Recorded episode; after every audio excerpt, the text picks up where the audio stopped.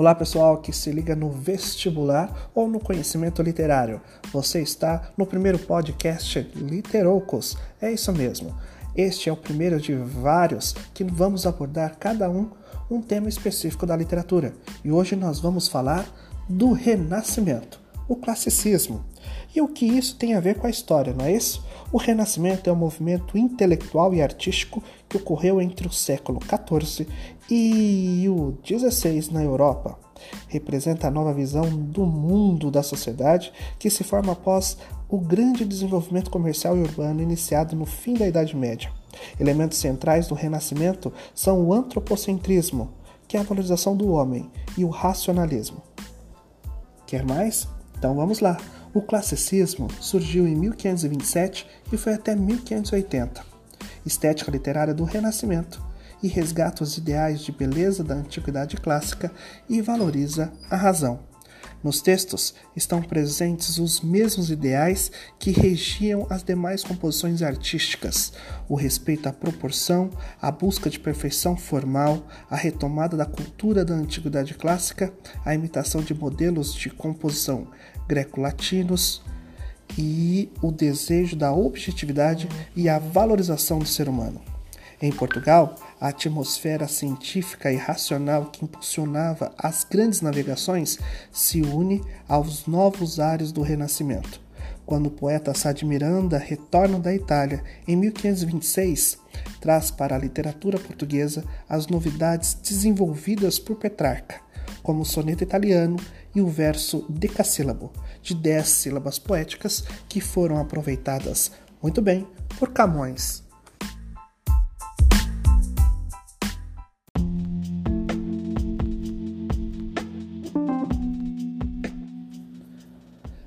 Camões lírico, é isso mesmo. Luiz Vaz de Camões, de 1525 a 1580, né, é o principal nome do classicismo português.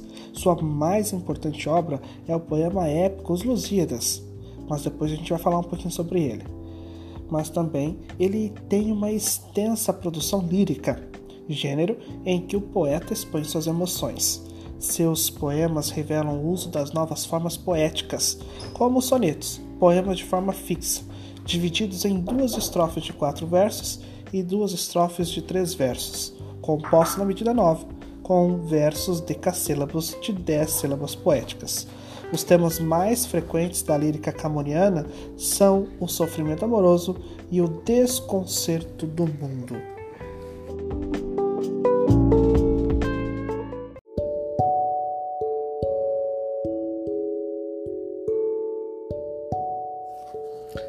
Amor é fogo que arde sem se ver, de Luiz Vaz de Camões.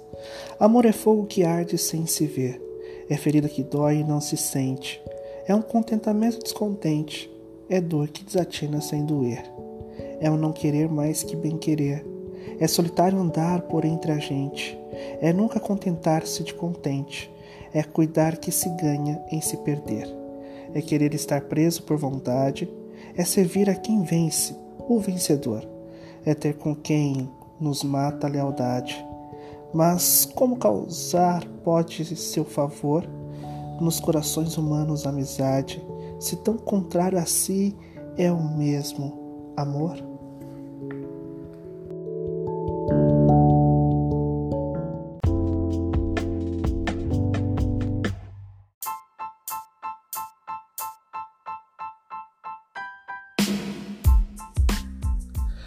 Neste soneto, o nosso Camões utiliza-se da anáfora. O poeta recorre à anáfora, que é a repetição de uma ou mais palavras no princípio de duas ou mais frases, para estruturar o poema. Amor aparece só no primeiro verso, mas ressurge nas repetições do verbo ser. O recurso mostra a impossibilidade de definir o amor sob um único ponto de vista. Né? Então, por exemplo, quando ele diz amor é fogo, é ferida, é um contentamento, é dor. No paradoxo, por exemplo, que ele utiliza na segunda estrofe, o poema se constrói em torno de elementos opostos, presentes na caracterização de uma mesma realidade.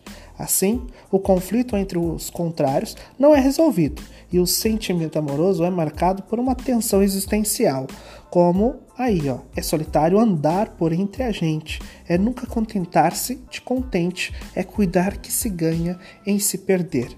Ele também traz o equilíbrio. Um elemento de equilíbrio está presente.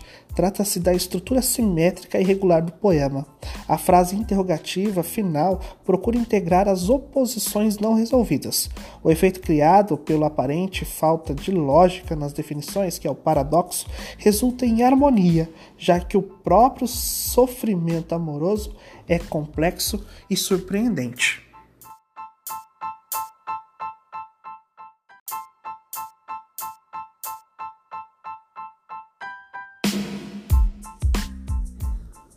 Agora o Camões épico. Vocês sabiam que Luís de Camões compôs a Epopeia Os Lusíadas, publicada em 1572?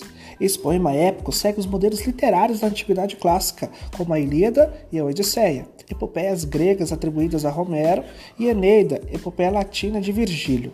A obra, dividida em dez cantos, narra os principais acontecimentos da história de Portugal e os grandes feitos lusitanos, com base no relato de viagens de Vasco da Gama às Índias.